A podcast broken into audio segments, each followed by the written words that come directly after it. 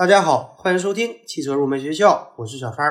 上一期节目给大家介绍完了自动空调的车内温度传感器和车外温度传感器，今天我们继续来给大家介绍自动空调的其他几个传感器。首先，我们来讲一下阳光传感器，也叫做日光传感器。这个传感器可以检测太阳光照强度，将光信号转变为电压或者电流值，输送给空调控制单元。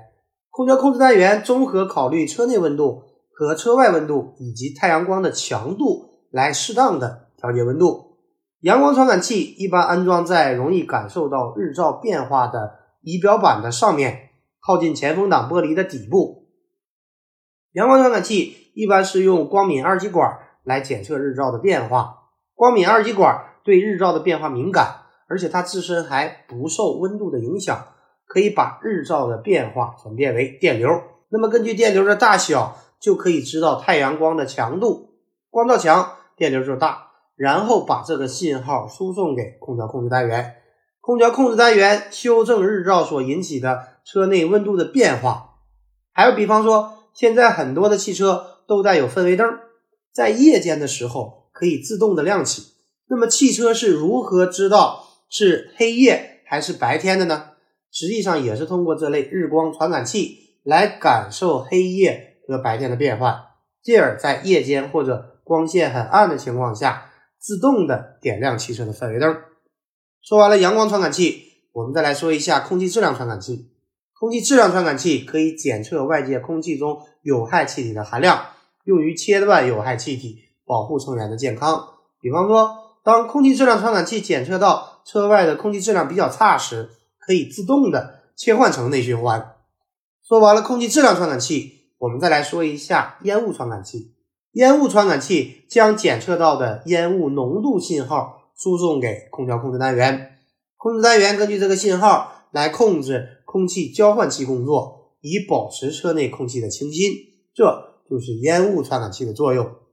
最后一个，我们来说一下蒸发器温度传感器。这个传感器通过测量蒸发器表面的温度，可以修正混合门的位置，控制压缩机，并且在蒸发器表面温度低于一定值时，使压缩机停止工作，以防止蒸发器表面结霜。它的工作原理和我们之前讲到的车内和车外温度传感器相同。都是一个热敏电阻。到这里呢，关于汽车传感器的部分就给大家介绍完了。接下来我们继续来聊自动空调。既然自动空调系统能够实现自动控制，那么它都可以自动控制哪些东西呢？接下来我们就来给大家聊一聊这一话题。自动空调系统可以实现送风温度的控制、鼓风机转速的控制、工作模式的控制、进气模式控制以及压缩机的控制等等。下面我们就一一展开来给大家进行介绍。首先，我们来说送风温度控制。